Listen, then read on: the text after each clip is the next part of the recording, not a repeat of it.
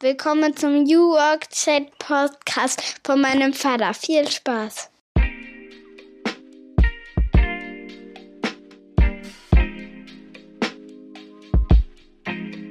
Und damit moin moin und wunderschöne Grüße aus dem hanseatischen Norden Deutschlands, aus Rostock City. Ihr seid wieder richtig beim New Work Chat Podcast, Episode 140. Ich bin Gabriel, hoste dieses wunderschöne Format und freue mich, dass wir heute einsteigen in ein Spannungsfeld, das wir so hier auch noch nicht beleuchtet haben. Es geht um das Thema Ambidextrie, Beidhändigkeit. Wir brauchen ja nicht nur das Neue, wir beschäftigen uns ja sowieso immer gern mit dem Neuen. Ja, Innovation ist so ein Lieblingsthema von vielen Unternehmen geworden, auch in diesem Jahr 2022. Aber die Frage ist ja auch, was von dem, was funktioniert, möchte man eigentlich beibehalten und wie schafft man es beides gleichzeitig zu tun? Also das Bewährte weiterzuführen und sich trotzdem gleichzeitig mit dem Neuen zu beschäftigen. Und jemand, der sich damit beschäftigt und darüber auch ein Buch geschrieben hat, ist mein heutiger Gast Christian Schwedler. Er ist eigentlich Architekt, ist mit dieser Profession auch schon ein bisschen rumgekommen, ist nach Australien gegangen, berichtet uns im Podcast, warum er trotzdem nicht happy wurde, war dann in London, hat mit renommierten Star-Architekten zusammengearbeitet, hat dann seine Frau kennengelernt, ist mit ihr nochmal ganz woanders hingegangen, nämlich nach Südamerika, hatte dort eine Nahtoderfahrung. Ja, wir sprechen auch darüber und ich teile übrigens auch meine Nahtoderfahrung in diesem Podcast und dann ist Christian zurück nach Deutschland, arbeitet bei BMW seitdem auch und ist auch als Autor, Speaker und Berater unterwegs mit diesem Thema Beidhändigkeit. Ein sehr relevantes Thema für den Wandel auch der Arbeitswelt, denn nichts ist schlimmer, als immer noch neue Ideen oben raufzuschmeißen. Wir müssen natürlich auch genauso schauen, was machen wir mit dem, was wir bisher erreicht haben. Behalten wir das was, behalten wir vielleicht auch nicht. Ich wünsche euch ganz viel Spaß. Ich habe mich mit Christian wunderbar verstanden. Ich glaube, das hört man auch sehr schön in diesem Podcast. Einer der letzten in diesem Jahr. Wir hören uns am Ende der Folge nochmal wieder und dann erzähle ich euch auch nochmal ganz kurz was zu unserer Spendenaktion, den Eisbademeisters, denn die endet am heutigen 16.12. Bis dahin. Der New Work Chat Podcast. Hören Sie rein, denn es ist ein sehr, sehr geiler Podcast. Von und mit Gabriel Rat. Ja, und damit moin und willkommen zu meinem Podcast New Work Chat. Ich freue mich sehr, dass Christian heute zu Gast ist. Schöne Grüße aus dem nebligen, eisigen Norden. Ja, grüße dich aus dem auch sehr kalten Süden, aus München. Grüß dich. Wir sagen ja Servus, musste ich ja auch lernen. Auch äh, ich als Norddeutscher lerne neue Worte und Servus und du sagst wahrscheinlich Moin. Ich sag eher Moin. Wenn man in München Moin sagt, wird man da schon ein bisschen angeguckt, oder? Ist ungewöhnlich. Ja, das, äh, da kriegt man schon komische Blicke, ja. Genauso, wenn man ein Alster hier bestellt, äh, sagen die, was wollen Sie? Und dann äh, muss man schnell auf Radler ummünzen. Äh. Das sind so die, die Lernkurven als Norddeutscher. Aber kriegt man dann auch irgendwie hin. Ja, schön, dass es klappt. Vielen Dank für dein Buch, das du mir auch geschickt hast. Vielleicht haben es einige auch schon gelesen. Speed Dating mit der Arbeit von morgen. Wir haben heute ein kleines Speed Dating mit dir sozusagen. Hast du eigentlich schon mal ein Speed Dating gemacht, so ein richtiges? So ein richtiges noch nicht. Ich hätte eigentlich mal Lust drauf. Ich meine, ich bin ja jetzt auch verheiratet, von daher vielleicht schwieriges Pflaster, aber vielleicht nur so zum Spaß. Ähm, obwohl Speed Dating gibt's ja für alle möglichen Formate, ne? auch für Jobs zum Beispiel bei Bewerbungsprozessen, wo sich dann Unternehmen kurz vorstellen, ja, oder die Bewerber, je nachdem. Ähm, also von daher, ich hätte auch schon mal schon mal Lust drauf. Hast du das schon mal gemacht? Nee, aber mir geht's ähnlich wie dir und ich habe das auch im äh, Unternehmenskontext schon mal kennengelernt, beziehungsweise die, die Planung dafür mitgemacht mal und frage mich aber gleichzeitig, wie sinnvoll das ist, wenn man sich so innerhalb von fünf Minuten von seiner allerbesten Sahneseite bewirbt und dann zum Aber immerhin Weg fünf Minuten. Ne, im, im, Zeitalter von TikTok und Tinder, wenn du halt zwei Sekunden hast, äh, immerhin, ja. Aber ja, das stimmt. Das ist natürlich sehr oberflächlich und wirklich nur ein erster Eindruck. Ja. Aber spannendes Format, ja? zumindest sehr effizient. Du schaffst viel in kurzer Zeit. Ja. Nee, das war auch Ansinn des, des Buches, ne? Also weil das soll dann so ein Rundumschlag sein, um, um schnell in verschiedene Themen äh, reinzukommen. Deswegen diese Speed Dates. Und jedes Speed Date hat halt so ein eigenes äh, Themenfeld. Alle, und hat der große Rahmen ist natürlich so die Zukunft der Arbeit natürlich. Äh, überraschenderweise in einem New Work Podcast. Ähm, genau, also das ist so der Hintergrund zu dem Buch, ja. Und, und warum das halt auch Speed Dating heißt. Mhm. Ja, ich glaube, da müssen wir nachher auf jeden Fall nochmal einsteigen. Und die Leute mögen es ja komprimiert. Niemand möchte ja lange Ausführungen lesen. Man möchte immer so die, die Top Ten, Listicles, all das ist ja sehr angesagt, weil man einfach nicht mehr die Zeit und die Muße hat, sich so in, in riesen Kontext reinzulesen. Von daher ist es, glaube ich, immer viel wert, wenn jemand etwas schon mal vordenkt, zusammenfasst, wie auch immer dann zur Diskussion stellt. Ähm, dein großes Thema ist ja die Ambidextrie, ja, also äh, Spagat zwischen bewährtem und neuem äh, zwischen bei dir aber auch anderen Welten, also dem äh, Angestelltensein, dem Selbstständigsein, dem Freiberuflichen, zwischen Auslandserfahrung und Deutschland. Es gibt, glaube ich, so viele ähm, Welten, die du so vielleicht manchmal sogar gleichzeitig kennengelernt hast. Und die große Frage im, im Kontext von der Transformation der Arbeitswelt ist ja eben auch, wie, wie können wir eigentlich das, das Gute behalten und das Neue trotzdem kennenlernen und ein Stück weit auch dazulernen? Wovon müssen wir uns aber auch gleichzeitig lösen? Es geht ja nicht nur darum, festzuhalten und oben noch drauf zu schmeißen, sondern manchmal muss man ja auch etwas vielleicht verlernen. Das wollen wir heute alles uns mal anschauen mit dir am Ende des Jahres 2022. Vielleicht schauen wir auch ein bisschen zurück, mal gucken, wo wir so hinkommen. Wir starten ganz klassisch. Wie würdest du eigentlich meiner neunjährigen Tochter Mathilda erklären, was du so tust? Ähm, ja, auf die Frage habe ich mich schon gefreut. Die ist immer so schwer. Ähm, ich versuche es trotzdem mal. Äh, ich stehe da so auf zwei Beinen. Also mit dem einen Bein ähm, bin ich bei der BMW Group tätig. Da haben wir so einen Forschungsstandort, wo wir quasi die neuen Autos entwickeln. Und da überlege ich mir, wie sieht der in zehn Jahren aus? Was brauchen wir da? Wie arbeiten wir da in zehn Jahren? Da habe ich ja so eine Glaskugel im Keller, da schaue ich rein und gucke in die Zukunft sozusagen. Und mit dem anderen Bein ähm, bin ich freiberuflich tätig. Ich gebe Vorträge und Workshops zu diesem Thema Beidhändigkeit. Genau was, was dein Papa gerade beschrieben hat. Wie kriege ich das hin, dass ich halt äh, täglich Geld verdiene und dort möglichst keine Fehler mache und gleichzeitig dann aber auch kreativ bin und ganz viele neue Erfindungen äh, kreiere. Das ist so dieser Spagat. Und das treibt mich so an jeden Tag und treibt mich so aus dem Bett. Und genau, das ist mein, mein Wirken. Du hättest wahrscheinlich auch noch weitere Rollenbezeichnungen. Da gucken wir gleich mal in der zweiten Frage noch mal so ein bisschen weiter rein. Mit welchen fünf Hashtags würdest du dich denn beschreiben? Ähm, neugierig, äh, veränderungsliebend. Neugierig ist übrigens der meistgenannte Hashtag in diesem Jahr, in diesem Podcast. Das ist sehr interessant. Ne? ähm, aber ich weiß es ja zumindest nach an meiner Vita, vielleicht kommen wir ja noch drauf.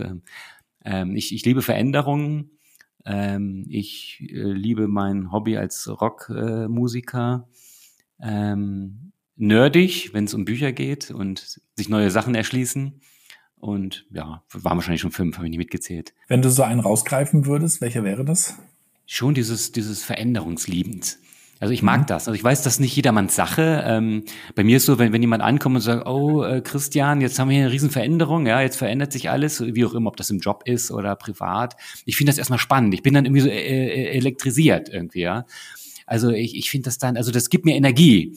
Und ich freue mich drauf. Und für mich ist es das Schlimmste, wenn ich jetzt weiß, äh, die nächsten Jahre oder Jahrzehnte sind irgendwie stabil und gleich. Ja, also ich könnte nie mal jetzt irgendwo arbeiten und dann, wo ich weiß, okay, in zehn Jahren weiß ich genau, was ich tue. Also das wäre für mich der absolute Albtraum. Und ähm, das ist schon so was, was, ja, was auch mein Leben prägt. Du hast es ja schon gesagt. Und auch so immer diese, diese Vielseitigkeit dabei. Ne? Also wie gesagt, als mein Studium habe ich finanziert mit, mit einem Plattendeal bei Universal Music als, als Funpunker, ja. Da hat man so eine, so eine dreiköpfige, wie, wie die Ärzte, falls das wer kennt, ja, so eine dreiköpfige Funpunk-Band und, und sind dann dadurch Deutschland getingelt, hatten da Auftritte äh, bei Wetten das äh, für die älteren Semester, ja, äh, deine Tochter kennt das wahrscheinlich nicht, aber für die älteren Semester so Aftershow-Party kommt der wieder, ja. So Sachen haben wir da halt gemacht, ja, und und in, nicht so immer so alles auf eine Karte setzen, sondern schon da diese Vielseitigkeit. Das ist schon, glaube ich, was, was ich ganz gerne mag. Ja also Dinge ausprobieren, bewusst auch in Veränderungen gehen, um mal gucken, welche Konstellation zu, zu was führt. Ich habe mal vor, vor ein paar Jahren das Buch von Gary Kasparov gelesen, dem äh, ehemaligen Schach-Weltmeister, ähm, äh, glaube ich. Ähm, und der vergleicht eigentlich das Leben mit dem Schachspiel, weil er sagt, dass sich eigentlich jede Lebenssituation verändert sich ja in eine neue. Also Veränderung ist ja ohnehin stetig. Und äh, so ist es eigentlich auch im Schach. Und du hast aber dann die Möglichkeit, auf dir die Situation noch anzuschauen und darauf zu reagieren. Also entweder du schaust schon zwei, drei Züge nach vorne und überlegst dir eine Strategie, oder du bist eher der Defensive und reagierst nur. Aber trotzdem musst du dich immer auf diese Veränderungen neu einstellen und Interessant, Interessante ja. ist ja, dass, dass, dass viele das ja nicht so gerne mögen. Nee, das Also- kann ich auch, respektiere ich erstmal, verstehe ich natürlich erstmal. Aber ganz interessant mit dem Schachspielen. Also bei mir war es wahrscheinlich dann doch das Gegenteil von Schachspielen. Also ähm, als ich fertig war mit, mit meinem Studium damals, gab es halt keine Jobs für Architekten. Das war ein bisschen doof. Ja? Und was habe ich gemacht? Ähm, ich habe mein, mein äh, Koffer oder ich, ich, ich hatte den Plan nach Australien zu, zu fliegen, um dort einen Job zu suchen, weil ich irgendwie mal gehört habe, da, da gibt's Jobs, ja. Und da habe ich natürlich erst mein Du warst fertig mit dem ich Studium. war fertig und es gab keine Jobs in Deutschland. Ich dachte, aber ich habe irgendwie gehört über Bekannte, ja, in Australien, da, da gibt's schon Jobs. Und ich dachte, ja, klingt ja, klingt ja cool. Ne? Dann habe ich das so meinen Bekannten und Verwandten äh, erzählt. Die haben mir natürlich erstmal einen Shitstorm gegeben, ja, an, an guten Ratschlägen, wie, wie, wie bescheuert die Idee ist. Und dann jetzt kommt das Schachspielen. Jetzt habe ich natürlich eine eigene Bestandsaufnahme gemacht, ja. Und sage, okay, null Berufserfahrung, schlechtes Englisch, keine Ahnung von der australischen Bauweise, keine Kontakte dahin. Also der Schachspieler hätte wahrscheinlich gesagt, äh, das ist jetzt kein guter Zug. Aber irgendwie hat sich's richtig angefühlt und ich habe dann meinen kleinen Koffer gepackt, bin dann rübergeflogen und bin dann natürlich erstmal hart gelandet, weil natürlich die ersten Wochen gab es eine Absage nach der anderen. Klar, logisch, da kommt so dieser German Guy, ja, mit einem schlechten Englisch und null Berufserfahrung, was will der denn jetzt hier? Und dann so quasi fast auf dem letzten Drücker habe ich dann doch ein, äh, wurde ich dann zum Interview eingeladen. Das Problem war, ich war in Melbourne und das Interview war äh, in, in Noosa. Das heißt, das ist so weit weg, wie wenn ich sagen würde, ja, zum Vorstellungsgespräch fliege ich jetzt von München nach Ibiza.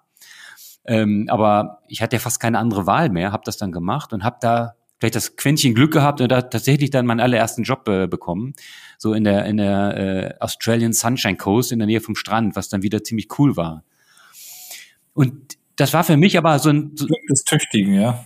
ja, vielleicht. Und irgendwie war das für mich aber so ein Augenöffner, ja, so zu sagen, naja gut, die, die, der Schachspieler hätte vielleicht gesagt, schlechter Zug, du hast ja eigentlich keine Chance, ne? Aber irgendwie ging es dann doch. Und auch da habe ich dann gemerkt, naja, die Australier, die haben vielleicht so komische Tiere, die da rumhüpfen, die wir nicht haben, ne? Äh, äh, namens Känguru, aber sonst kochen die auch nur mit Wasser. Und äh, irgendwie war das dann doch alles gar nicht so schlimm.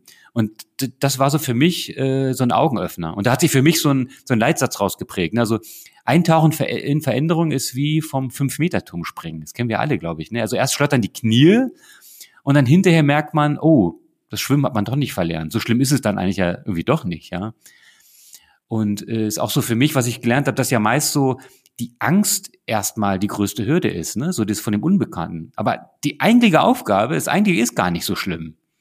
Und das, das geht, glaube ich, vielen so, ja. Und da muss ich natürlich gleich an unser Eisbaden denken, was wir ja hier in der Ostsee bei uns oben machen. Und da habe ich gestern gerade eine kleine Mini-Doku auf YouTube gesehen. Und da hieß es dann auch, ja, also die Angst auch vor dem kalten Wasser möchte man eigentlich nicht. Man, ähm, das widerstrebt sogar eigentlich äh, dem, dem Verstand, äh, weil es ja eiskalt, warum da reingehen.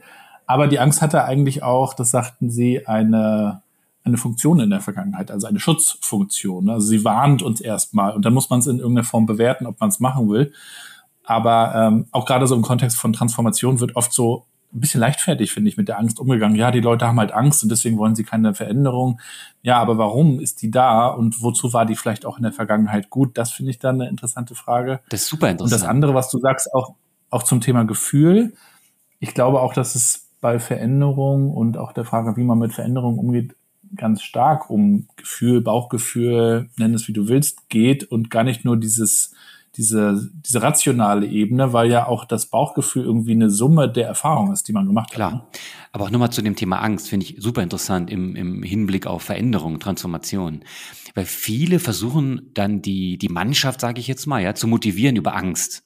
Ja, wir kennen Schlagzeilen von VW, ne? Jetzt müssen wir uns verändern, sonst sind 15.000 Arbeitsplätze hinfällig oder, oder sowas, ja. Und da gibt's ganz interessante äh, neueste Forschung, die sagt, ähm, das ist eigentlich nicht ratsam, weil das so diesen sogenannten Survive-Modus anschmeißt. Ne? Und im Survive-Modus, wenn du Angst hast, was passiert dann? Du hast, gehst ja in so einen Tunnelblick. Du bist ja nur aufs, aufs Überleben äh, äh, gepolt und bist ja überhaupt gar nicht offen für vielleicht mutige Schritte, ja, für, für Veränderung, für neue Ideen. Ja, du sagst ja, schleich dich mit deinen neuen Ideen, ich bin hier im Survival-Modus. Währenddessen man irgendwie sagt, man muss eigentlich diesen sogenannten Thrive-Modus anschmeißen, der eher so über Potenziale und Möglichkeiten kommt. Also nicht sagen, jetzt ändert euch, sonst äh, verlieren wir alle einen Job, sondern eher, guck mal, äh, neue Technologien, neue Ideen, das sind super Möglichkeiten, super spannende Themen, lass uns das mal anschauen. Das könnte uns wirklich nach vorne bringen. Also deswegen ist Angst immer wirklich so ein, so ein, so ein ja, schwieriges, schwieriges Feld, ne? Also. Ich bin da ganz bei dir. Ich bin auch eher ein Freund davon, über positive Szenarien zu sprechen und zu gucken, was kann sich denn verbessern, wenn wir uns ver verändern oder wenn wir Dinge ausprobieren. Wir werden ja nicht dümmer und wenn du mit der Angst spielst, setzt Leute unter Druck. Andererseits, wenn wir uns äh, anschauen, also zum Beispiel das Thema Videoconferencing ist seit zehn Jahren locker möglich und es brauchte trotzdem diesen Druck, diesen Zwang, äh, diese Alternativlosigkeit ähm, durch die Krise, damit das damit einmal doch gemacht wurde. Die Einladung und die Möglichkeit bestand halt auch schon lange. Also manchmal ist vielleicht auch so ein Mix in irgendeiner Form gut ohne dass man jetzt Angst machen muss, aber zumindest muss man manchmal die Dringlichkeit irgendwie vielleicht klar machen. Ne? Da bin ich dabei. Äh, ich glaube, so eine gewisse Dringlichkeit, äh, Urgency auf Englisch, äh, die, die, die braucht's dann schon. Das ist natürlich immer so ein, so ein Gradmesser. Wenn ich so, so einen Poti habe von 0 bis 10, wie, wie hoch drehe ich den jetzt? Dann muss ich den immer gleich auf, auf, auf 11 stellen, ja oder vielleicht reicht da auch eine, eine vier oder fünf, wo ich sage, Dringlichkeit ja, aber ohne, dass, dass ich alle in Panik versetze, ja, da auf jeden Fall. Und, ja, ja. und, und der andere Punkt ist, klar, manchmal hilft es ja auch, äh, zum Glück gezwungen zu werden oder so, so manchmal braucht man so einen initialen Impuls, ne? wie bei mir war das ja so, um bei der Australien-Geschichte zu bleiben, hätte ich glaube ich nie gemacht, mhm. äh, hätte es jetzt ausreichend Jobs gegeben für Architekten. Ne? Das wäre das naheliegende gewesen. Ne? Dann wäre ich vielleicht auch nach Rostock gezogen zu dir äh, äh in ein Architekturbüro und hätte da angefangen, was natürlich auch völlig geil gewesen wäre. Äh, aber durch die Situation wurde ich mehr oder weniger, naja, nicht gezwungen, aber es war so der, der Initialträger, mal was, einen mutigen Schritt zu versuchen, ja. Und, und genauso war, wie du sagst, war das ja mit der Pandemie, mit den Videokonferenzen, mit Remote Work. Ähm, das hat das halt einfach beschleunigt, ne? Und, und das tut auch manchmal gut. Und das ist ja auch mit dieses Ding, dass, dass Krisen ja auch manchmal was, was Gutes sein können, ne? Also, oder, oder zumindest auch, nicht, nicht alles super, aber auch positive Aspekte haben können, ne? Ähm, genau bricht was auf, es kann was Neues entstehen, wenn man es nimmt und das daraus baut. Ich bin ja immer schnell bei Lego als Papa. Unsere ersten beiden Mädels haben leider nur mit Playmobil gespielt, aber unsere Jüngste, die spielt mit Lego und zerstört natürlich immer alles, was Papa dann aufgebaut hat. Und daraus wird dann aber irgendwann was Neues gebaut und es entstehen immer wieder tolle neue Sachen. Und äh, so ist das, glaube ich, auch in Veränderungs- und Transformationsprojekten. Manchmal klappt was, manchmal nicht, aber es entsteht dann einfach was Neues, wenn man was Neues bauen will.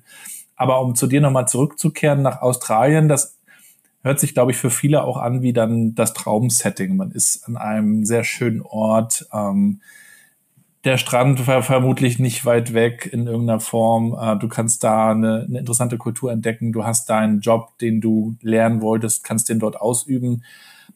Hat es für dich dort gereicht, um richtig happy at work zu sein? Sagen wir mal so, wenn ich jetzt äh, eine Checkliste abgehakt hätte, dann wäre die überall äh, auf Vollanschlag positiv, ja, wie, genau wie du sagst. Ne? Ich war in meinem Traumland, ich hatte wirklich einen Traumjob. Wir haben halt da äh, Häuser für für Klienten, so Beachhäuser designen dürfen, ja, ohne große äh, Auflagen und so weiter. Und dann, wie du sagst, ich habe direkt am Strand gewohnt, ja, und äh, trotz alledem war ich da, glaube ich, vielleicht äh, die unglücklichste Person äh, der Welt zu dem Zeitpunkt. Das ist, äh, klingt erstmal ein bisschen schizophren. Ähm, das Problem ist, ich saß dann da am Strand mit meiner positiv ausgefüllten Checkliste und war aber, ich konnte dieses Glück nicht teilen, weißt du? Also ähm, und vielleicht war der war der Sprung zu groß in dem Moment, ne? dass ich sage, ich, ich kam halt aus aus Braunschweig, da habe ich studiert, da hatte ich dann äh, meinen Freundeskreis, ja, äh, meine Band zu der Zeit, meine Unikollegen und dann und dann gehst du darüber, springst darüber und bist dann da relativ im ländlichen Raum in Nusa und und hast niemanden so richtig, mit dem du das teilen kannst. Das war auch da wieder mal eine krasse Erfahrung. Ja, das ist für mich auch wieder so eine Lebensweisheit, die für mich gelernt habe. Das ganze Glück der Welt nützt dir nichts, wenn du, de, wenn du das nicht teilen kannst.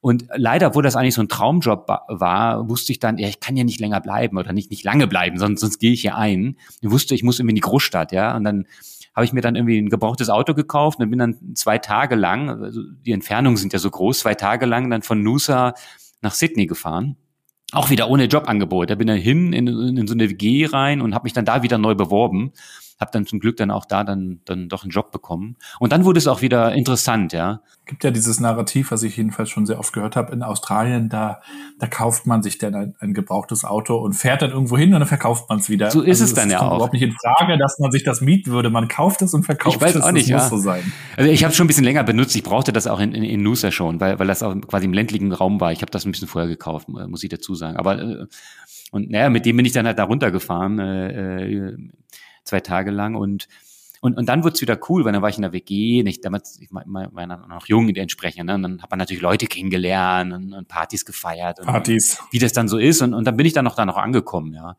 Aber, aber natürlich ist das auch nicht alles einfach immer. Und das klingt immer so toll, ja, Australien hier und Weltreise da. Und ja, natürlich sind da auch Downsides dabei, ja.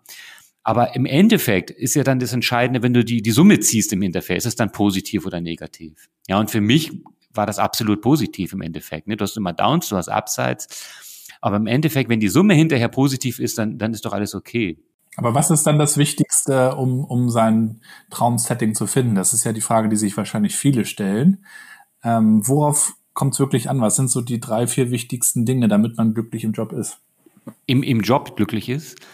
Ähm, ja. Ja, was braucht man alles? Das kann ja. ja auch sein, dass es etwas ist, was außerhalb des Jobs ist, das aber zum Gesamtsetting dann führt, in dem man happy ist. Ja, da kommen wir jetzt ja wirklich zu dem Pudelskern mit äh, New Work, ne? also von Friedhof Bergmann. Ähm, das ist ja so der Urgedanke, ne? dass ich halt äh, arbeite, dass ich da auch glücklich und, und happy bin, ja. Und ähm, für mich ist erstmal die entscheidende Frage, ähm, wer bin ich denn, was kann ich denn, ja, und wo sind meine Kompetenzen und Stärken und Interessen?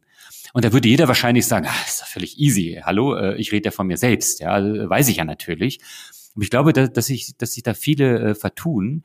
Äh, ging mir damals auch so, sondern da kann man natürlich erstmal eine eigene Bestandsaufnahme machen. Äh, zum Beispiel äh, in, in Selbsttests, wie zum Beispiel Strength Finder Tests äh, oder ähm, es gibt ja dieses äh, Ikigai-Modell, was man, was man bedienen kann um, um erstmal rauszufinden, ähm, wer, wer bin ich und was will ich. Da erstmal so eine eigene Bestandsaufnahme. Damit würde ich erstmal starten, weil ich verspreche äh, dir oder, oder allen, die das hören, da gibt's immer Überraschungen. Das ging mir auch so, wo ich dachte, wie, das soll ich sein? Und dann denkt man ein bisschen drüber nach und denkt man, ja, stimmt eigentlich, ja. Ähm, und so würde ich erstmal starten. Hast du diese Tests mal gemacht? Habe ich gemacht, ja. Und ich, da, da, da kriegst du ja so bei dem Strengths-Finder-Test, der kriegst du ja, glaube ich, so deine fünf Top-Qualitäten. Ne? Und, und bei zwei, dreien, ich weiß es gar nicht mehr genau, bei zwei, dreien dachte ich, ja klar, logisch, natürlich. Äh, und da waren zwei und drei dabei, wo ich erstmal dachte, äh, der Test funktioniert ja gar nicht, so nach dem Motto. Ist kaputt. Ist der Test kaputt?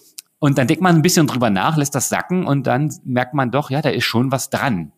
Weil ich glaube ja auch, dass wir selber ja auch teilweise vielleicht auch ein leicht verzerrtes Bild haben. Man spricht ja auch ne, von diesem Abgleich Selbstbild, Fremdbild zum Beispiel und so. Ja, ja. Dass ja, wir uns viel ja auch in unserem eigenen Kopfkino äh, so, so äh, Geschichten selbst, Narrative erzählen, wer wir denn so sind. Und vielleicht ist es ja. ja nicht immer 100% deckungsgleich mit dem, wer wirklich sind. Oder und das finde ich erstmal ein interessanter Punkt, ja. Das ist halt die große philosophische Frage ja eigentlich schon. Wer, wer ist man und wer will man sein? Du kriegst ja auch von jedem was anderes zurückgespiegelt, weil man ja auch im Kontext äh, sich immer ein Stück weit anders verhält. Also auch in jedem Job vielleicht auch ein Stück weit andere Stärken äh, zutage gefördert werden und ähm, und man spielt ja auch unterschiedliche Rollen, ja, ja auch.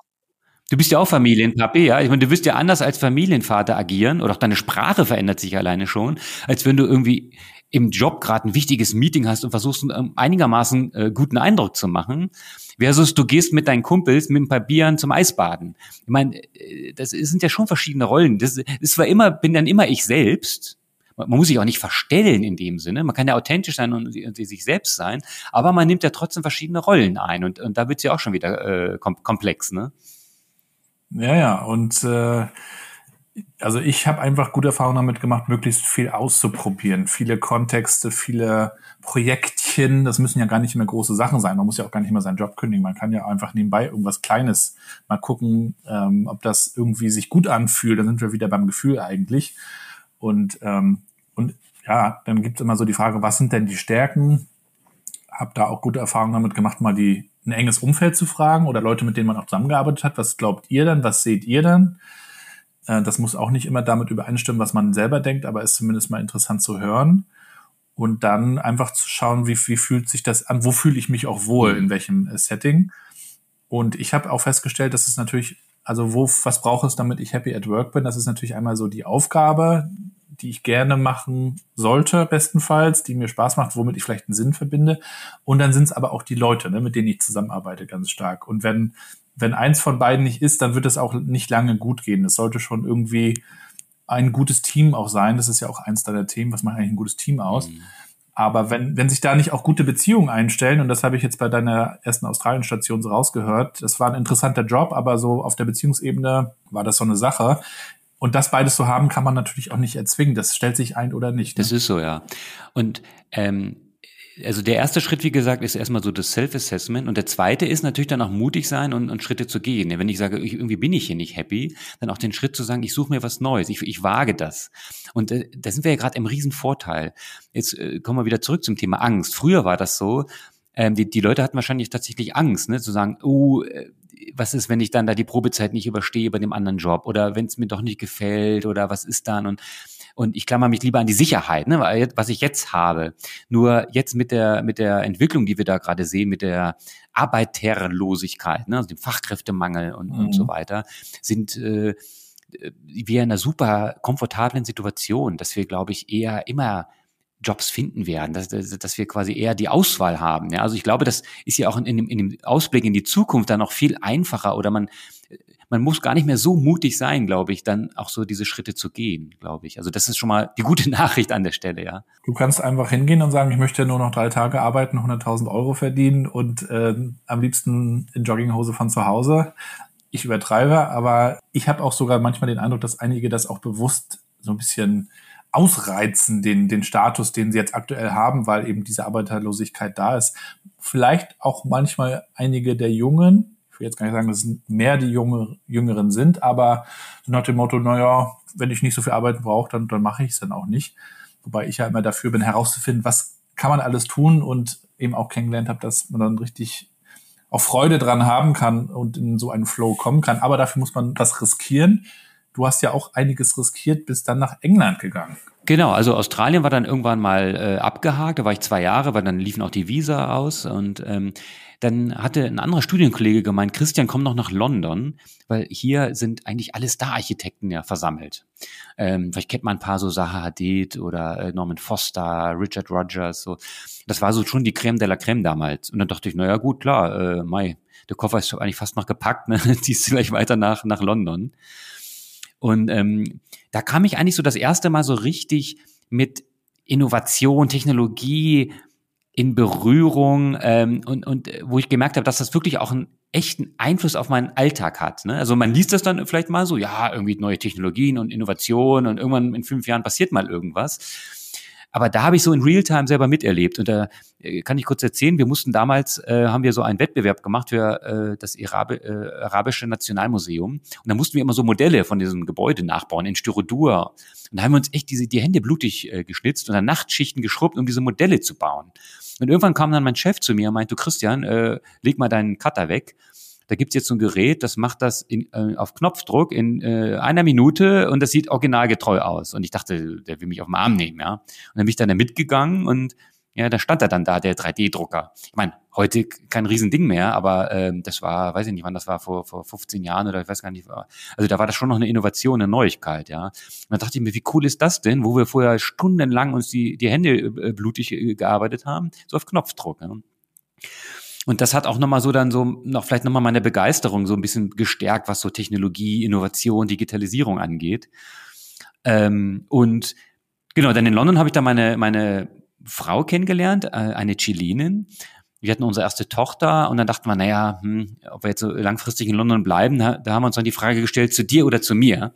Also in dem Fall dann. Äh, Warum nicht in London? Weil es zu teuer ist. Äh, das ist dann schon teuer. Also ich sag mal, Architekten generell äh, verdienen im Vergleich zu anderen Akademikern sowieso schon mal äh, nicht so viel, also im Vergleich. Ähm, und dann in, in London mit Kind und dann Schule und das ist schon dann auch natürlich teuer, wenn man da jetzt nicht Madonna ist oder so, dann und ähm, irgendwie haben wir dann gedacht, naja, entweder nach Deutschland oder nach Chile. Und dann habe ich dann wieder meine Bestandsaufnahme gemacht mit, ich kann kein Spanisch, habe keine chilenische Bauerfahrung, kenne keine chilenischen Baugesetze, habe dort keine beruflichen Kontakte, äh, lass uns nach Chile ziehen. Ja, ähm, wieder so. Ähm, Was hatte sie in London? London sie gemacht? ist auch Architektin, hatte auch als Architektin gearbeitet. Sie kannte natürlich, im, im, im, natürlich gab es da so private äh, Kontakte, aber jetzt nicht wirklich berufliche dann. Ähm, und gut, hat dann auch wieder funktioniert, war, war auch eine tolle Zeit, war man dann drei Jahre noch in, in Chile. Was da allerdings krass war, ich bin da eines Nachts aufgewacht, wir haben da in so einem Hochhaus gewohnt, im zwölften Stock.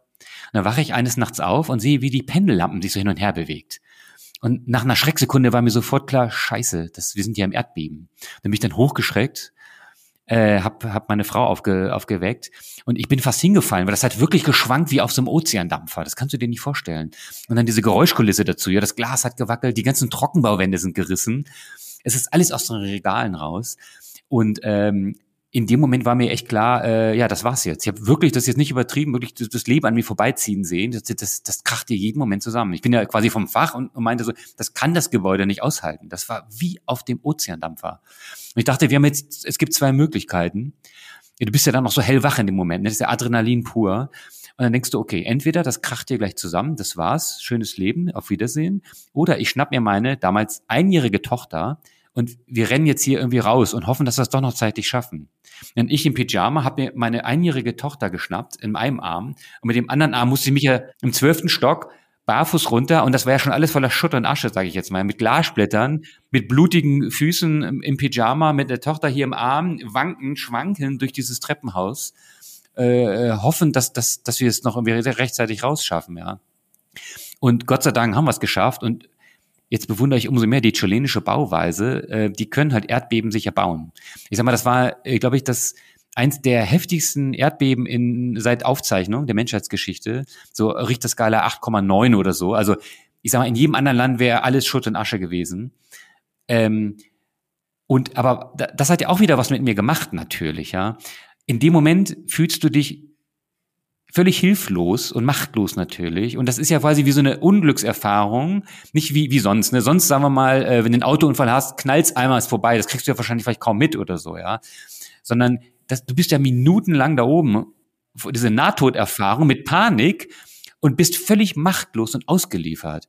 Und irgendwie habe ich mir dann geschworen, das will ich nie wieder haben, ja. Und ich sage mir, wenn es irgendwie in der Zukunft so Herausforderungen gibt oder so, ähm, will ich alles dafür tun, wenn ich das in der Macht, in meiner eigenen Macht habe, da auch was zu tun. Und das ist so einer von, einer von meinen Flammen, die ich so habe, ne, im Sinne von Changemaker, ja, so Veränderungen anzutreiben. Und ich sehe ja auch so quasi diese ganzen Herausforderungen, die da auf uns zukommen, ne?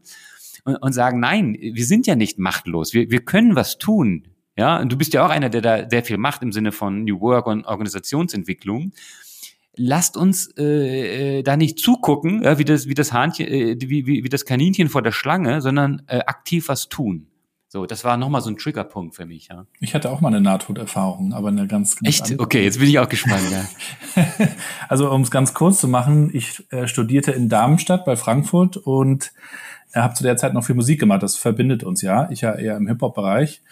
Und äh, lernte ein Mädchen kennen und die war zusammen mit einem ähm, anderen Rapper aus der Stadt. Und der gehörte eher zu den, naja, aggressiveren, würde ich, würde ich sagen. Und fand das nun überhaupt nicht gut, dass ich nur sie kennenlernte. Und äh, nahm wohl auch Drogen und war total drüber. Und äh, wir waren in der Mensa in Darmstadt an der TU. Und ich erinnere mich noch wie heute, also was vergisst man natürlich nicht, das brennt sich dann so ein, so eine Erfahrung. Saßen also am Tisch, er rief an, wo bist du? Wo bist du, Alter? Weiß ich noch. Und ich so, oh, ja, wir sind, geht schon mal gut los. sind hier, ich bin in der Mensa hier und da. Und dann, alles klar, dann legt er auf und ich sag noch zu der anderen, es könnte sein, dass es jetzt hier gleich knallt, wäre schön, wenn ihr hier bleibt. Heute lacht man drüber. Und dann kam er tatsächlich, mhm. keine Ahnung, ich habe auch gesagt, jetzt weggehen ist auch Quatsch. So, dann kommt er halt, dann gucken wir, was passiert. Und dann kam er mit seinem Kumpel auch total auf Adrenalin und weiß der Geier was. Sofort Schlägerei eröffnet auf uns zu und äh, dann lief alles sehr, sehr schnell in Sekunden ab. Das kann ich gar nicht mehr so rekonstruieren. Auf jeden Fall haben mir dann andere erzählt. Ich bin dann äh, gegen die große Glasfront, äh, ähm, Front, also weiß ich nicht, drei, vier Meter hoch und zehn Meter breit war, die bin ich immer so gegen gedonnert und gegen gedrückt, sodass die brach hinter mir. Und, äh, und über mir war es dann schon weggebrochen, weil, weil es halt Schlägerei und keine Ahnung was da, das waren halt irgendwie zehn Leute am Ende, die da so aufeinander. Also meine Leute quasi. Was Asterix und Obelix, so mäßig, ähm, und und dann brach es also über mir schon weg, die Scheibe, und unter, also hinter mir quasi, war da noch eine Glasscheibe, die im Dreieck aufrecht stand. So, mit der Spitze nach oben. Und dann. Die Guillotine, bin, die auf dich gewartet hat. Also quasi nochmal angestoßen worden und bin gen fiel genau darauf mit dem Rücken. Und dann hatte ich aber noch einen Stuhl hinter mir, der diese Glasscheibe, die wirklich groß war, nochmal umkickte, sodass ich einfach nur rausgefallen bin und dann draußen lag. Und wenn ich aber darauf gefallen wäre, wäre das halt genau dieses Dreieck aus Glas in mich reingebohrt. Ach du. Und, und hatte halt aber überall noch Glassplitter in den Armen und Notaufnahme und war wie im, wie im schlechten Film. Und dann haben sie mir das danach nochmal erzählt, Alter, wie, wie knapp das eigentlich war. Und das hat mit mir dann auch echt was gemacht, so dass ich mich auch gefragt habe, okay, jetzt mal ähm, Real Talk, äh, wofür machst du das hier eigentlich, wo willst du hin? Und dann stellt man sich so ganz essentielle Fragen mit einmal. Ne? Mhm. Und für mich war es dann auch Zeit äh, für eine Veränderung. Ich bin dann auch weg, bin dann nach Hamburg mit meiner äh, jetzigen Frau, weil ich dann auch gesagt habe, okay, an dem Ort fühle ich mich jetzt irgendwie nicht mehr so wohl. Hier kann ich mich nicht mehr blicken lassen. Ja, ja genau. Ja, Wahnsinn, ja. Ja, so, so tragisch die Sachen sind, die wünscht man ja sich nicht wieder und wünscht man noch keinem. Aber wie gesagt, hatten wir ja gerade schon, bei, bei allem ist auch vielleicht immer was Positives dabei. Ne? Ja. Manchmal äh, zieht man daraus Schlüsse, oder man, man ordnet Dinge anders ein, ne? wo man vorher sich einen Kopf gemacht hat, Ängste hatte, so für, für so banale Kleinigkeiten. Und wenn man sowas mal erlebt hat, denkt man, ey, das ist doch alles äh, äh ein Riesenquatsch, ja. Und ähm, also, also mir hat es, glaube ich, schon geholfen nochmal. Und ich, seitdem bin ich wirklich sehr dankbar, ja, und, und, und feier feiere den äh, 27. Februar immer so als meinen zweiten Geburtstag sozusagen. Ja. Ich finde überhaupt ähm, auch der, der Tod, also da müssen wir jetzt auch nicht tief einsteigen, das Thema, aber immer wenn ich auch im, im Familienkreis eine Oma stirbt oder so, dann wird es mir irgendwie nochmal ganz bewusst, wie wertvoll das Leben eigentlich ist und was natürlich auch wiederum mit, mit dem zu tun hat, was man so macht. Also mache ich jetzt nur irgendwas, um es zu machen? Für wen mache ich das eigentlich? Will ich irgendwann, wenn ich alt bin, darauf zurückschauen und denken, scheiße, ich hätte eigentlich was anderes machen sollen? Und dann stelle ich mir diese Fragen immer noch viel, viel mehr, wenn mir so klar wird, wie begrenzt das Ganze eigentlich ist. Ne? Total. Und um da wieder den Bogen zu unserem äh, eigentlichen Leitthema zu, zu bekommen, ähm, und deswegen ist es viel zu schade, die Zeit, äh, einer Arbeit nachzugehen, einer Tätigkeit, die einen unglücklich macht oder keinen Spaß macht. Ne? Also von daher, äh, auch da wieder um, umso wichtiger, glaube ich. Ja. ja. Und aber das ist mir auch nochmal wichtig äh, in, in dieser New Work-Diskussion. Für mich ist New Work ähm, in dem Sinne kein egozentrischer Selbsttrip, ja, dass ich sage, ach ja, die, die, äh, die Mitarbeitenden, die, die wollen ja nur sich selbst verwirklichen, nur Spaß haben, ja. Ähm, ähm, das, das ist natürlich gut, wenn das so ist. Aber das hat ja ähm, im, im Idealfall sehe ich das eher als Win-Win, dass auch die Unternehmen natürlich was von haben. Ja, weil wir wissen auch, in der heutigen Zeit brauchst du natürlich auch Mitarbeitende oder, viel mehr Mitarbeitende noch, die auch engagiert dabei sind, die motiviert dabei sind, die ihre ganze Persönlichkeit, ihre Kreativität einbringen und, und, und so weiter. Das, es ist ja nicht mehr wie damals Frederick Taylor, ja, wurde gesagt hast, naja, die Menschen sind eh nur Maschinen, die müssen einstempeln, da stumpf ihren Job verrichten, ob die Spaß haben oder nicht, ist mir völlig wurscht. Dann stempeln die wieder aus und dann äh, mir doch egal.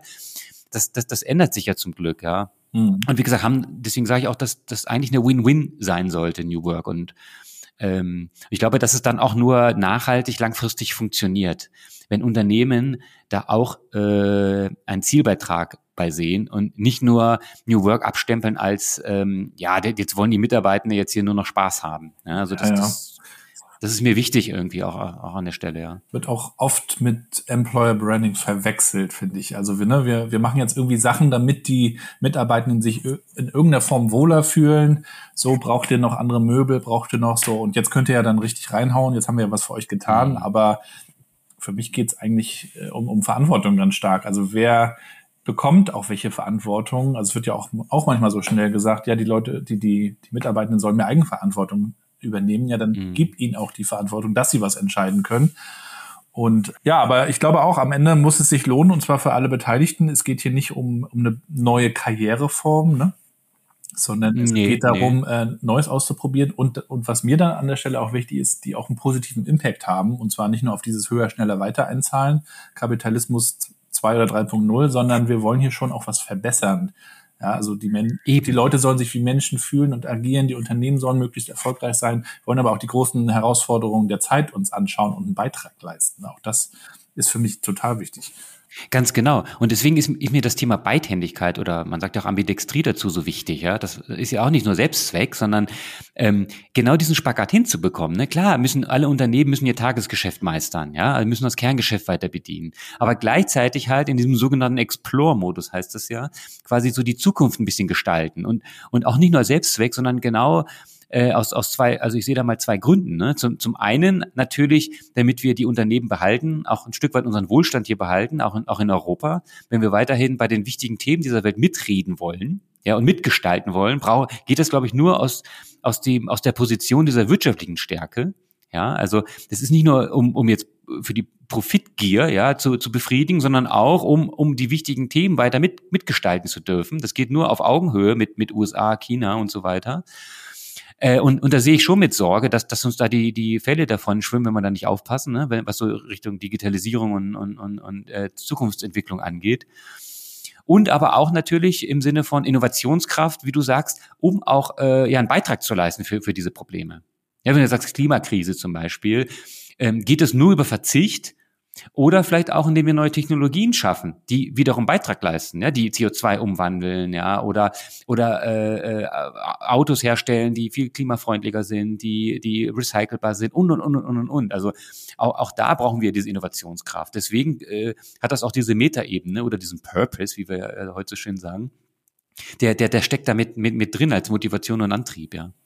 Ja, du hast ja darüber auch geschrieben, habe ich gesehen auf LinkedIn, hast das mit der Titanic verglichen. Also Mhm. die Parallelen der Wirtschaft, man sieht es eigentlich schon, da kommt der Eisberg und ähm, so wie auch der Fachkräftemangel. Man hat das schon lange gewusst und irgendwie kriegt man sich nicht so richtig bewegt. Man, der, Im Kopf ist es irgendwie schon angekommen, der Körper bewegt sich noch nicht. Wenn du jetzt die Wirtschaft dir anguckst, ähm, USA, China, die immer schneller, also eigentlich schon sehr weit voraus auch sind, gerade die Asiaten. Also stellt sich dann manchmal so ein Pessimismus ein, ja, wir kriegen das irgendwie nicht mehr hin. Äh, wir sind aber Optimisten, das unterstelle ich dir jetzt auch mal. Also was, was müssen wir dann tun? Wie, wie äh, können wir dann trotzdem da ja, mit, mit, mit Innovation und mit, äh, mit einem Appetit auch für Neuem, nicht nur mit Angstmache, äh, diese Transformation da hinbekommen? Ja, ich glaube, das sind, das sind zwei Sachen. Das eine, weiterhin wir haben ja schon gesprochen darüber, diese Urgency, über dieses, dieses Verständnis, ne? Einfach die, die Leute weiterhin wachrütteln, ne? Weil das ist gerade die große Gefahr. Wir sind ja im Moment noch sehr erfolgreich. Wenn wir die Konzerne anschauen, ja, Erfolgsjahr nach Erfolgsjahr, wenn du da mit, mit, mit vielen äh, äh, Leuten sprichst, dann sagen die dann auch oft, ja, ist, läuft doch alles super, ja, warum soll ich jetzt hier was ändern? Das ist halt so die große Gefahr. Das heißt ja auch Erfolgssyndrom oder, oder äh, Kompetenzfalle. Ja? Also, äh, dass ich halt sage, quasi die, immer wieder nicht müde werden zu erklären, dass das morgen ganz anders sein kann. Und es gibt ja jetzt nicht so, ich will jetzt nicht so technisch werden, aber es gibt ja so diese zwei überlagenden S-Kurven, ne? wo, ich sage, die, die obere Kurve, das sind jetzige Geschäftsmodelle und Technologien, die laufen noch super, aber parallel baut sich eben, baut sich Konkurrenz auf und, und neue Technologien und, und da sind wir ja gerade. Und irgendwann switcht das dann um, ja. Und wir müssen halt auch gleichzeitig auf diese, auf diese untere, auf diese neue Kurve draufkommen. Und ähm, das ist ja auch deswegen, wo, wo ich äh, sehr umtriebig bin, ne? immer weiter dafür zu werben und, und anzustiften und, und, und dieses, dieses Awareness zu, zu wecken, ja? indem, durch Impulsvorträge, äh, Beiträge und so weiter. Ja, und ich glaube, es muss da wirklich auch richtig Klartext gesprochen werden, auch von, von Speakern, Speakerinnen. Also es wird natürlich immer die, die, die große digitale Transformation, ja, das ist so wie in diesem Cartoon mit dem Change, ja, da sagen alle ja, und wenn es dann aber um einen selber geht, dann gehen die Köpfe oder die Hände runter und Gleichzeitig möchte man natürlich irgendwie einladen und, und keine Angst machen. Das ist gar nicht so leicht. Ne? Es ist nicht so leicht, nee, natürlich nicht. Und äh, die, die zweite Baustelle, die ich sehe, wir müssen ähm, die Teams befähigen, dass sie wirklich auch innovativer arbeiten können. Ja, also das Problem ist, ähm, dann gibt's Corporates, die schaffen dann so Innovationsteams, machen dann auch vielleicht so, führen dann auch agile Arbeitsweisen ein, ja, dann haben die dann einen Scrum Master oder so, ticken aber eigentlich noch von der Arbeitskultur von den Arbeitsweisen äh, in, in den alten Denkmustern. Ja, immer noch so wie, wie Frederick Taylor damals. Also so eine Art äh, Pseudo-Agilität oder so ein Agile-Washing. Ja? Ähm, weil dann zum Beispiel Führungskräfte dann doch nicht loslassen, im Mikromanagement sind, ja, und oder auch die, die Mitarbeiter viel zu viel in so ein Multitasking geschickt werden. Und da müssen wir, glaube ich, einfach lernen, ähm, dass diese Teams wirklich auch eigenständig arbeiten dürfen, ja, mit eigenen Arbeitsweisen losgelöst und wirklich agil arbeiten dürfen. Und da haben wir, glaube ich, noch echt einen Schritt zu gehen. Das wäre für mich auch noch so ein, so ein Ansatzpunkt. Das ist ja auch in dem Ambidextrie-Modell, ne? das ist ja diese sogenannten Exploit-Units, dass ich die wirklich konsequent auspräge. Weil, weil die konkurrieren ja im Endeffekt mit diesen ganzen Startups und Newtechs dieser Welt. Ja, wenn ich mir jetzt vorstelle, du hast irgendeine Technologie, irgendein ein Segment, eine, eine Idee. Du musst dir vorstellen, du hast so ein Start-up, die machen nichts anderes. Und die brennen dafür. Und die sind natürlich, weil sie klein sind, agil und schnell und flexibel und so weiter. Das heißt also, mit, mit denen müssen die Corporates ja dann, ähm, müssen ja dann konkurrieren ein Stück weit. Und, und das schaffst du halt nur, wenn, wenn die halt auch so agil arbeiten. Und, und da ist noch viel, viel zu, zu tun, glaube ich, im Sinne loslassen ja. und, und befähigen und auch in diesem Empowerment. Ne? Ähm, das wären jetzt mal so äh, erste zwei, zwei Stellschrauben, also von, von meiner Seite. Da habe ich auch zwei Gedanken, auch aus verschiedenen Erfahrungen, die ich gemacht habe. Also es gab ja vor ein paar Jahren auch eine große Welle, ein Hype, dass Unternehmen sich Innovation Labs, Hubs aufgebaut, gehalten haben. Die sind dann manchmal auch wieder eingeschlafen, aber man hatte die dann erstmal. Man konnte auch nach außen sagen, guck mal, das haben wir und wir beschäftigen uns damit. Aber ein Problem, was ich oft festgestellt habe, ist, dass die teilweise auch immer noch unter dem großen Regelwerk liefen, wie der Tanker sozusagen, und das Schnellboot dadurch gar nicht so richtig schnell sein konnte, weil es dann doch am Ende sich an vieles halten musste und eben nicht im direkten Vergleich zu den Startups konkurrieren konnte. Und das andere war, dass die Effekte und auch die Learnings vielleicht gar nicht immer die Chance hatten, in den Tanker reinzustrahlen, weil der Tanker das vielleicht auch gar nicht mhm. immer wollte. Also manchmal dann eben auch die ja. Top-Führung, die gesagt hat, wir haben das zwar, aber eigentlich wollen wir so in unserem Bereich gerne so weitermachen. Das habe ich auch in der Bankenbranche häufig erlebt. Ja, da gibt's ja auch so diverse Labs. Ähm, ja, das, da entwickelt man dann mal so ein neues Produkt, Produktchen. Vielleicht wird daraus was, vielleicht auch nicht, aber wir machen erstmal so weiter. Ja, und auch da sind wir wieder ähm, bei der Balance. Ja. Man hat festgestellt, wenn man jetzt so Innovation Hubs oder Units hat, ne, wenn ich die zu sehr separiere, wie so ein Spin-off, ich sage, die können ja auch so arbeiten wie ein Startup, ja. Funktioniert das nicht, weil die zu, zu abgekoppelt sind. Und, und, genau was du sagst, wenn ich dann die Ideen wieder reinholen will, ist das super schwer, weil die Akzeptanz äh, äh fehlt im, im, im Hauptschiff, ne, sozusagen. Und das Problem ist, dass diese Spin-offs ja diese ganze Expertise und Erfahrung und Synergieeffekte des Hauptunternehmens gar nicht nutzen können. Das ist ein Riesenmanko. Gleichzeitig, wenn du sie zu sehr reinpackst in, in, in, in dein Hauptunternehmen, passiert genau, was du sagst. Du äh, dann ziehen ja automatisch die ganzen Mechanismen ja, von, von deinem großen äh, Containerschiff sozusagen an und das, diese Unit wird dann wieder zu langsam. Kapazitätsplanung, so, Budgets. Genau. Ja. Ganz genau. Deswegen ist eigentlich der Trick in, liegt in der Balance. Du musst quasi das schon in dein Hauptunternehmen integrieren, ja, aber diese Units müssen relativ frei und losgelöst arbeiten dürfen. Und ich vergleiche das immer so gern, du hast ja auch Kinder, äh, äh ich vergleiche das gern mit meiner pubertierenden Tochter, ja. Die sagt, Papa, äh, du hast eh keine Ahnung von der Welt, ich mache alles meinen eigenen Weg, was ja auch richtig ist, das ist ja Pubertät, die Abnabelung. Und der sagt dann, die sagt dann, äh, Papa, chill dein Leben und solche ja, Dinge, ja. Das kommt mir bekannt ähm, vor. Also diese Eigenständigkeit entwickeln und auch zulassen. Gleichzeitig ist es so, von wem kriegt ihr denn ihr Taschengeld und wo wohnt ihr denn? Also sie, sie bedient sich trotzdem der Ressourcen des sage ich mal, Mutterschiffs oder in dem Fall der Eltern. Das ist ein ganz schönes Bild. Und, mhm. und das muss man versuchen rauszukitzeln. Und das ist natürlich ähm, so immer so nach Feinjustieren. Ne? Also quasi die, die Ressourcen vom Hauptunternehmen nutzen, das eingebettet sein, ja. trotzdem eine Eigenständigkeit entwickeln dürfen. Das finde ich schön, das Bild. Überhaupt also, helfen Bilder ziemlich gut, ne? Also gerade weil das auch unheimlich komplex alles ist, die, die ganze äh, Geschichte. Deswegen helfen Bilder. Ich bin ein großer Fan von. Manche beschweren sich dann und sagen, ja, das kann man doch nicht so simplifizieren. Sage ich ja doch, als Startpunkt schon.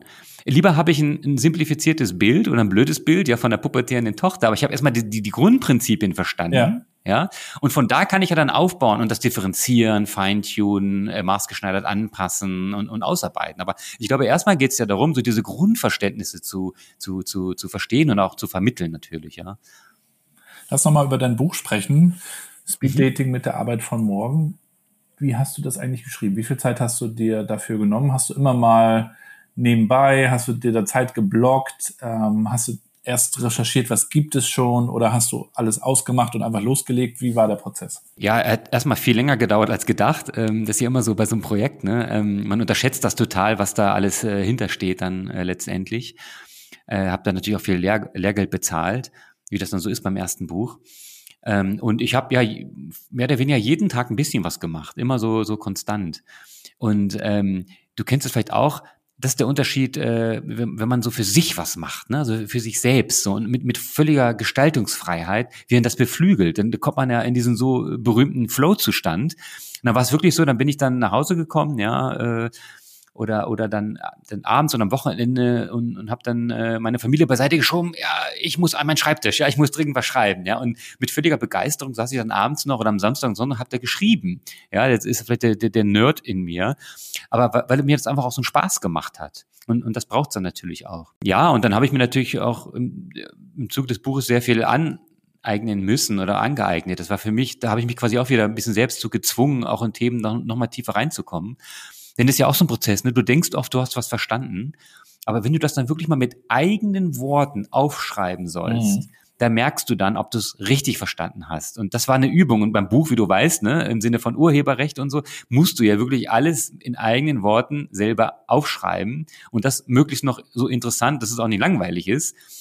Und da musst du zwangsläufig auch die Themen dann durchdringen. Und das war für mich einfach auch eine, eine ganz tolle Übung. Das war für mich wie so eine Pseudodoktorarbeit oder so, ja. Ich habe auch manchmal den Eindruck, dass äh, viele Bücher einfach auch als Marketing-Tool sehen und auch aus dieser Motivation ganz stark ein Buch schreiben, weil dann bekommt man neue Anfragen für Vorträge, wird eingeladen hier, da und dann läuft das Geschäft in irgendeiner Form. Wie wichtig war dir das Buch? Warum hast du das geschrieben? Ja, verschiedene Gründe. A, war das so immer in meiner Bucketlist. Ja, ich wollte immer irgendwie schon ein Buch schreiben.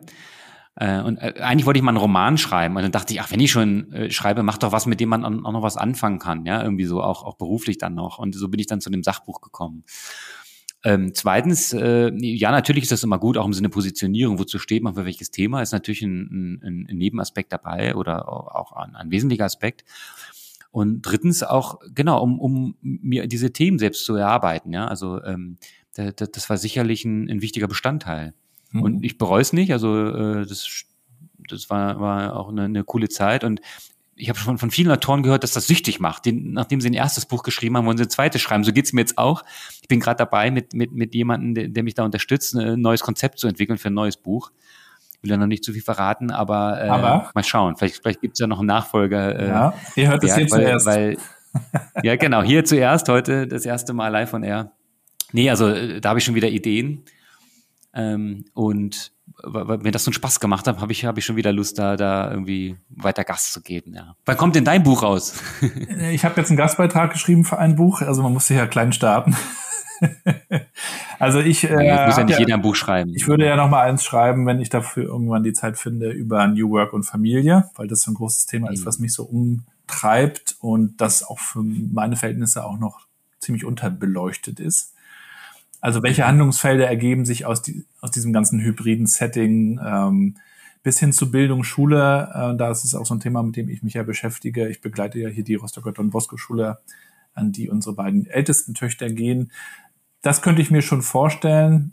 Dann müssten wir aber ein paar Projektchen mal zurückfahren. Ich bin ja auch jemand, der gerne viel ausprobiert und dann muss man sich dann wirklich auch mal fokussieren, ne? gerade wenn man dann auch im Schreibeprozess ist. Ne? sonst geht's nicht. Ja, das kennen wir, glaube ich, alle, ne? Dieses, man hat viele Ideen und viele Bälle in der Luft und alle gehen halt nicht, ne? Und das ist so schwer. Welchen Ball muss ich jetzt dann doch mal weglegen, ja? Also kenne ich nur zu gut. Also. Und ein Ball, der da ja auch schnell runterfällt, ist äh, der Gesundheitsball. Weil man dann, ja. gerade wenn man liebt, was man tut, auch viel macht. Hast du damit auch schon zu tun gehabt? So Erschöpfung? ihn äh, Gott sei Dank noch, noch nicht ernsthaft, also noch nicht so, wo es, wo es wirklich kritisch wird. Ähm, aber, aber natürlich kenne ich das auch, ja, dass ich manchmal denke, so, ich komme an meine Grenze. Ich habe da, glaube ich, immer so ein ganz gutes Frühwarnsystem bei mir, äh, wo ich dann wieder zurückruder, ja, und dann vielleicht doch mal eine Pause mache, wo, wo ich mir eigentlich was vorgenommen habe zu arbeiten. Natürlich, das kennt wahrscheinlich jeder, natürlich, ja, habe ich da auch äh, Schöpfungen und, und Kopfschmerzen und, und wo es dann zu viel wird. Ja, weil du hast ja dann deinen Job bei BMW, du machst selber Sachen, du hast dein, äh, deine Familie, machst dann noch so ein Buch. Das ist ja schon, das sind ja viele Kontextwechsel. Das macht es dann nochmal anstrengender, da, da, das auf jeden Fall. Ähm, also was mich rettet, glaube ich, ist, ähm, klar, wenn, wenn du dich für deine Themen begeisterst, gibt dir das schon nochmal neue Energie und dann machst du es ja auch gerne, dann ist es auch nicht so als Belastung empfunden.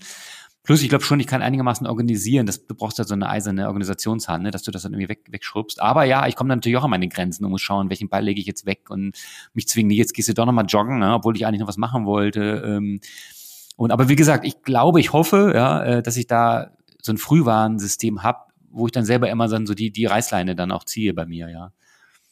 Und ich, ich versuche mich dann auch nicht zu sehr zu stressen mit Deadlines, dass ich sage jetzt zum Beispiel, falls ich jetzt ein neues Buchprojekt mache, dass ich nicht sage, ja, es muss jetzt in, in drei Monaten fertig sein, sondern das ist ja auch, wo man so ein bisschen nachsteuern kann, ne? also auch Schritt für Schritt und ähm, aber dann, da müssen wir alle auf uns selber aufpassen, ja, weil auch Richtung Zukunft geschielt, äh, die Welt wird nicht einfacher und nicht weniger komplex und äh, immer mehr, immer schneller, immer weiter und da müssen wir alle auf uns selbst aufpassen. Also ein gutes Stichwort, ja.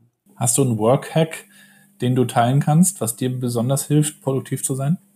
Ich bin ja in solchen Sachen auch relativ oldschool. Ne? Also ich mag zum Beispiel immer noch Bücher, äh, die ich in der Hand habe zum Beispiel. Und ich habe immer meine Notizzettelchen und äh, wo ich mir so Sachen, so eine so Listen, Arbeitslisten mache, dass ich nichts vergesse, schreibe ich immer äh, auf. Äh, manche machen das wahrscheinlich mit Apps und, und digitalen Tools. Ähm, da bin ich einfach noch so so manuell geprägt irgendwie. Ja, so ähm, total klassisch ist, ist das bei mir. Hat ja auch seine Vorteile für Deep Work, was ja eigentlich auch schon ja total modern ist, dass man also die ganzen Ablenkungen mal rausnimmt und die Notifications ausstellt und vielleicht Papier wieder in die Hand nimmt, wo du eben keine digitalen Ablenkungen hast. Also das ist vielleicht retro, aber eigentlich auch wieder ziemlich angesagt und vielleicht auch für die Zukunft wichtig, dass man, weil vor, ich weiß noch so vor 10, 15 Jahren konnte man auch bei Twitter zum Beispiel viel lesen, Always On hatten so viele in ihrer mhm. Twitter-Biografie stehen. Das ist ja heute gar nicht mehr erstrebenswert. Ne? Also zumindest nicht nee. für unsere Generation. Für die Kinder ist es normal irgendwie. Die sind gefühlt immer on. Du musst den, dann schon mal das Handy wegnehmen, wenn es nicht anders geht. Aber unser Eins genießt das vielleicht auch mal äh, offline zu sein mittlerweile. Ja, und es hat ja auch eine andere Qualität. Ne? Ich glaube, wenn du selber mal so Sachen aufzeichnest, ja, skizzierst oder aufschreibst, ja, gibt es ja auch so Studien, dass man das kognitiv ganz anders verarbeitet oder, oder sich auch merkt, ne? wenn man das selber halt so motorisch quasi äh, äh, zeichnet oder, oder, oder sich aufschreibt, als statt man da an einer Tastatur irgendwas in so ein digitales Tool äh, hackt. Ja? Also ich will die Tools jetzt nicht, nicht in Abrede stellen, um Gottes Willen. Ja? Also die haben auch tausend andere Vorteile. Ähm, aber so, so ticke ich halt, ja. Ja. Ähm, ansonsten als als Hacks noch, jeder hat ja so seine produktive Zeit. Ne? Manche sind sind äh, die die Nachtigalls, manchmal die Lärchen. Also wo ist deine produktive Zeit, die erstmal zu kennen und und möglichst da dann so dein deine wichtigste Aufgabe reinzulegen, wenn, wenn, wenn du die Flexibilität hast, die hat natürlich nicht jeder, ja, aber wenn du die Flexibilität hast, zu sagen, das ist mein wichtiger, wichtigster Punkt für heute, das mache ich dann gleich, wenn ich jetzt zum Beispiel äh, ein Frühaufsteher bin oder so ein Early, Early Bird, versuche ich das am Morgen wegzurocken. Ja, und, und, und die unwichtigeren Themen halt dann vielleicht nach hinten schieben als Beispiel. Mhm. Ähm, dass man sich da auch bewusst einfach Gedanken macht. Ne? Also wie strukturiere ich meinen Tag oder auch überhaupt das erstmal zu priorisieren. Ne? Was ist jetzt meine wichtigste Aufgabe heute? Ja. ja. Ich glaube, viele, die sich mit der Transformation der Arbeitswelt beschäftigen, New Work, Future of Work, you name it, fragen sich dann eben auch, wie fange ich jetzt eigentlich an und wo? Und es ist gar nicht so leicht, weil wir uns natürlich schnell über tausend Dinge unterhalten, auch hier im Podcast. Ich will noch mal einen Satz zitieren. Du hast hier eine schöne Karte in deinem Buch mit drin gehabt. Wirkungsvolle Transformation startet mit der Erkenntnis, dass ohne den Menschen und sein volles Potenzial keine Veränderung zu machen ist. Ist das so ein mhm. Punkt, wo du sagen würdest, da sollte man vielleicht auch mal als erstes dann hingucken? Ja, natürlich. Im, im Endeffekt, äh, wir, wir, reden immer über Organisationen und so weiter, ja, aber im Endeffekt sind das ja Menschen, die miteinander arbeiten. Und, und der Aspekt, der, der fehlt mir manchmal, ja oder du, du kennst es ja auch, das sind ja Klassiker, da werden irgendwelche Change-Programme initiiert, ne, irgendwelche Veränderungsmaßnahmen umgesetzt und die, die Mannschaft ist, ist gar nicht eingebunden, ja, oder die Kommunikation findet unzulänglich statt. Und, und da einfach auch die, die Menschen einfach besser mitzunehmen, einzubinden, ja, und, und Menschen auch wie Erwachsene zu behandeln und, und nicht wie kleine Kinder. Das, das spüre ich auch äh, sehr viel in meinem Netzwerk, ne? Dass, dass Mitarbeiter immer noch zu sehr als Kinder behandelt werden, ne? im Sinne von, ja, können wir jetzt nicht transparent sein, nicht ehrlich sein, Hidden Agenda, ja, äh, Leute für blöd verkaufen und, und ich glaube, da sind wir doch hoffentlich langsam, sollten wir da darüber hinaus äh, sein, ja. Ähm, das meine ich, ich unter anderem damit. Und das andere ist halt auch dieser Aspekt, ich sage es auf Englisch, weil es irgendwie cooler klingt, ja, ähm, so unleash human potential. Ja, also das ist ja auch wieder, was wir vorhin schon angeschnitten haben mit diesem New Work-Gedanken. Also wirklich auch Menschen befähigen, den besten Job ihres Lebens zu machen, indem ich sie entweder stärkenorientiert einsetze, indem ich versuche, bürokratischen Ballast abzuwerfen, ähm, indem ich Menschen auch mehr äh, Freiheit einräume, da einfach wirklich zu sagen, also ich bin mir ganz sicher, dass wenn wir so in, in, in Organisationen schauen, dass da so viel Potenzial schlummert, die ungenutzt sind. Ja, ja weil, weil Leute, da gibt's ja die ganzen Studien, ne, einfach schon so halb innerlich gekündigt zum Job gehen, weil sie, weil sie sich dann auch nicht, weil sie nicht dürfen, ja, äh, Ideen gar nicht anbringen können. Heißt, ja, das ist aber nicht in deiner Jobbeschreibung. Und das kennen wir alle, ja. Und ich glaube, wenn wir das besser anzapfen, ne, dieses Unleash Human Potential, das wäre, glaube ich, ein riesen Stellhebel. Wobei natürlich die Frage bleibt, ob das die Aufgabe von Unternehmen am Ende ist, das Potenzial der Menschen in irgendeiner Form zu fördern. Also ich bin bei dir, dass dass man gucken sollte, wie, wie können die Leute äh, gemäß ihren Stärken, also mit den Aufgaben matchen, ja. Aber ich glaube auch, das ist ein großes Stück auch Selbstverantwortung zu schauen, wie kann ich eigentlich mein Potenzial ähm, also ja heben. Äh, ist es an dieser Stelle in diesem Unternehmen, an anderer Stelle in diesem Unternehmen oder woanders? Oder mache ich nebenbei noch was? weil das wird natürlich auch schnell übergriffig, wenn Unternehmen, das habe ich auch schon erlebt, dann mit Coaches arbeiten und wir erklären jetzt mal den Leuten und, und dann können die sich hier und, und dann sind die hier in die, unserer Familie und so weiter. Das ist, finde ich dann manchmal, wenn es in diese Richtung geht, auch schwierig. Ja, kann ich verstehen, was du sagst. Und äh, natürlich ist das, äh, muss das von beiden Seiten kommen. Ja, also die Organisation oder, oder das Organisationsdesign, ja, die, Struktur, die Führungskräfte, wie auch immer, auf der einen Seite, die, die das auch fördern, fordern, äh, befähigen, zulassen, ja. Aber natürlich äh, muss, muss jede Person dann natürlich auch mitmachen ne? und, und die Bereitschaft zeigen, ähm, da eine Lust drauf haben, sich, sich darauf einlassen oder halt, wie du sagst, ja, vielleicht irgendwas verändern, ja, um, um sich anders besser einzubringen äh, bin ich natürlich voll dabei. Das, das geht nur von, von beiden Seiten. Ne? Wenn es einseitig ist, wird es nicht funktionieren. Hm. Jetzt sind wir kurz vor Weihnachten. Bist du eigentlich so ein Typ, der sich dann nochmal hinsetzt, reflektiert, das Jahr auswertet, große Pläne schmiedet, Vorsätze oder machst du einfach weiter? Ja, aber nur minimal mache ich das. Also klar, hält man mal kurz inne natürlich und Weihnachten oder ist ja auch mal ein guter Punkt, ne, wo alles ein bisschen runterfährt und besinnlicher wird, dass man nur mal kurz innehält, kurz reflektiert. Aber ich gehöre nicht zu denen, die jetzt riesenartige so Workshops mit sich selbst machen, ja, und Post-its kleben und, und riesen Pläne machen, weil ich das eher so ongoing mache. Ja, ich, ich habe jetzt schon wieder so viele Ideen und Pläne für nächstes Jahr, habe auch schon einiges wieder initiiert. Ähm, von daher ist das eigentlich ongoing bei mir. Obwohl ich das so irgendwie cool finde, ja, irgendwie wirklich mal ich kenne viele, die das machen, ne, wirklich mal mal Detox machen, äh, äh, mal innehalten, sich wirklich zu überlegen, zu reflektieren, sich neue Pläne schmieden. Äh, das finde ich auch irgendwie ganz, ganz charmant, ja, und sicherlich ein guter Zeitpunkt. Ja. Ähm, bei mir ist das aber irgendwie, ich weiß nicht, äh, eher ongoing. Dann lass uns noch mal einmal ins Jahr 2023 abschließend schauen. Was glaubst du denn, wird so die größte Umwälzung in der Arbeitswelt sein, die wir im nächsten Jahr so erleben? So ein Trend, den du siehst oder ein Tool oder etwas, wo du glaubst, das wird sich etablieren, das wird neu kommen? Also was siehst du schon so?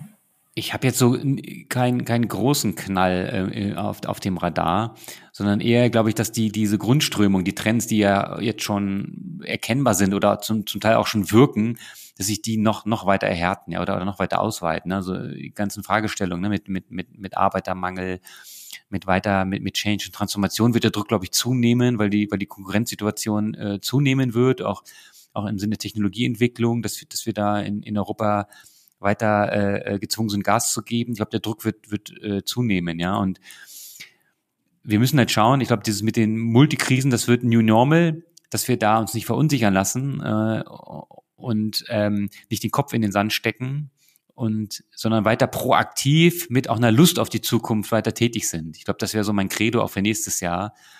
Ähm, ja. Ja, finde ich ein schönes Schlusswort eigentlich schon. Wir wünschen dir natürlich weiterhin viel Erfolg bei all deinen Projekten. Wir sind gespannt, was das dann alles ist und ähm, gucken natürlich auch, was du dann schreiben wirst. Die Infos zu deinem Buch, das tun wir natürlich alles in die Shownotes. Dein LinkedIn-Profil ist sicherlich auch eine gute Anlaufstelle, damit man da mehr erfährt über deine Dates, über, über deine Gedanken. Du schreibst ja dazu auch einiges. Äh, Christian, herzlichen Dank für das Interview und weiterhin auch viel Gesundheit. Danke dir, lieber Gabriel. Dir auch. Bis demnächst. Ciao. Bis bald, ne? Mach's gut. Ciao. Ciao.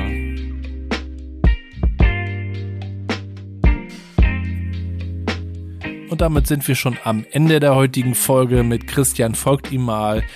Wie immer, alle Links zu seinen Profilen, LinkedIn-Website gibt's in den Shownotes. Dort gibt's dann auch nochmal den Hinweis zur Webseite von Minds and Matches, der Speaker- und Autorinnen-Agentur und dort könnt ihr auch mich als Speaker buchen, rund um New Work, rund um auch Vereinbarkeit von Familie und Arbeit.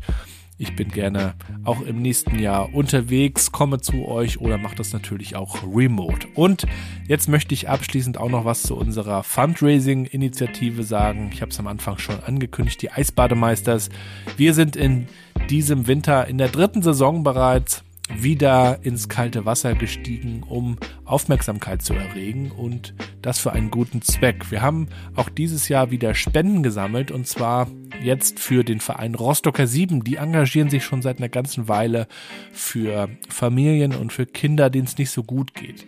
Das Thema Armut wird immer größer, gerade auch in Zeiten der Inflation, der Krisen und da hat man bei der Rostocker 7 gesagt, wir möchten Familien gerade unterstützen, die sich nicht leisten können, den Kindern zum Beispiel Weihnachtsgeschenke zu kaufen. Für viele von uns unvorstellbar, aber total traurig aus unserer Sicht. Und deswegen haben wir gesagt, wir sammeln jetzt 10.000 Euro bis 16.12. Das hatten wir uns zumindest vorgenommen, damit für 300 Kinder Weihnachtsgeschenke gekauft werden können. Und was soll ich sagen? Es war nochmal richtig spannend auf den letzten Metern, aber wir haben es geschafft. Wie schon in der ersten Saison im Winter 2020 als wir gestartet sind, da haben wir 10.000 Euro gesammelt für den Obdachlosenhilfeverein Rostock, die sich damit einen neuen Kältebus gekauft haben. Und jetzt haben wir es wieder geschafft und ich wollte mich einfach nochmal bedanken bei allen, die unterstützt haben, sei es indem die Aktion geteilt wurde, indem das weiter erzählt wurde, in dem auch gespendet wurde natürlich, das ist ganz, ganz wichtig und wir freuen uns einfach, dass jetzt mit dem Geld was Gutes getan wird, dass da viele, viele Weihnachtsgeschenke gekauft werden können. Danke auch für alle Medien, die das geteilt haben, die darüber berichtet haben und wir freuen uns einfach, dass wir dann, ja, anschließend die nächste Aktion schon starten, denn der Winter dauert ja noch ein bisschen. Das werden wir in Kürze dann auch berichten, worum es da gehen wird.